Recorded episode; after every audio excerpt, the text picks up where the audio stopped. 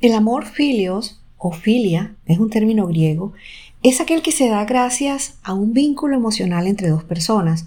Son aquellas amistades verdaderas que todos tenemos en mayor o menor cantidad, con amigos a los que protegemos ante todo tipo de adversidad o de amenazas y perdonamos en momentos de flaqueza.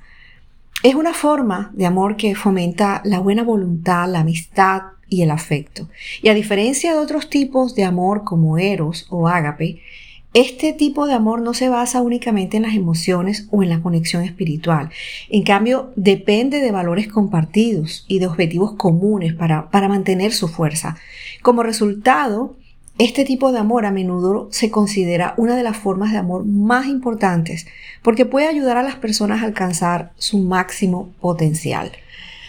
Tener buenos amigos es una bendición, y no hablo solo de aquellos que crecen con nosotros, sino de los que a través de nuestra historia se van añadiendo en nuestras vidas. No hay nada mejor que contar con amigos en los que puedas llegar de manera confiada y donde muchas veces no tienes que hablar porque el vínculo de amistad es tan fuerte que cada uno sabe lo que al otro le hace bien.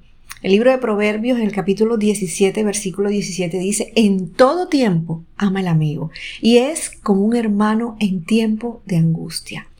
Y este tipo de amor es considerado como aquel que tiene más presencia en la Biblia, ya que busca promover el bienestar común, el amor al prójimo, el respeto con las personas cercanas que no necesariamente tienen un vínculo familiar. Y el apóstol Pablo es un ejemplo de este amor filios, él tenía un amor especial por la gente de la fe.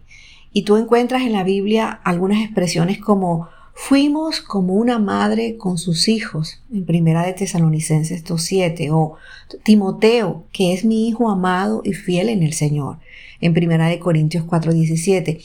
Y también encuentras a través de toda la historia en la Biblia que Dios muestra este tipo de amor para su pueblo. Él fue un proveedor para ellos y lo hizo cuando lo necesitaron, los protegió de sus enemigos y los perdonó cuando pecaron contra Él. Qué bueno es saber que ese tipo de amigos siempre está con nosotros, tal cual como lo dice Proverbios, en todo tiempo ama el amigo y es como un hermano en tiempo de angustia.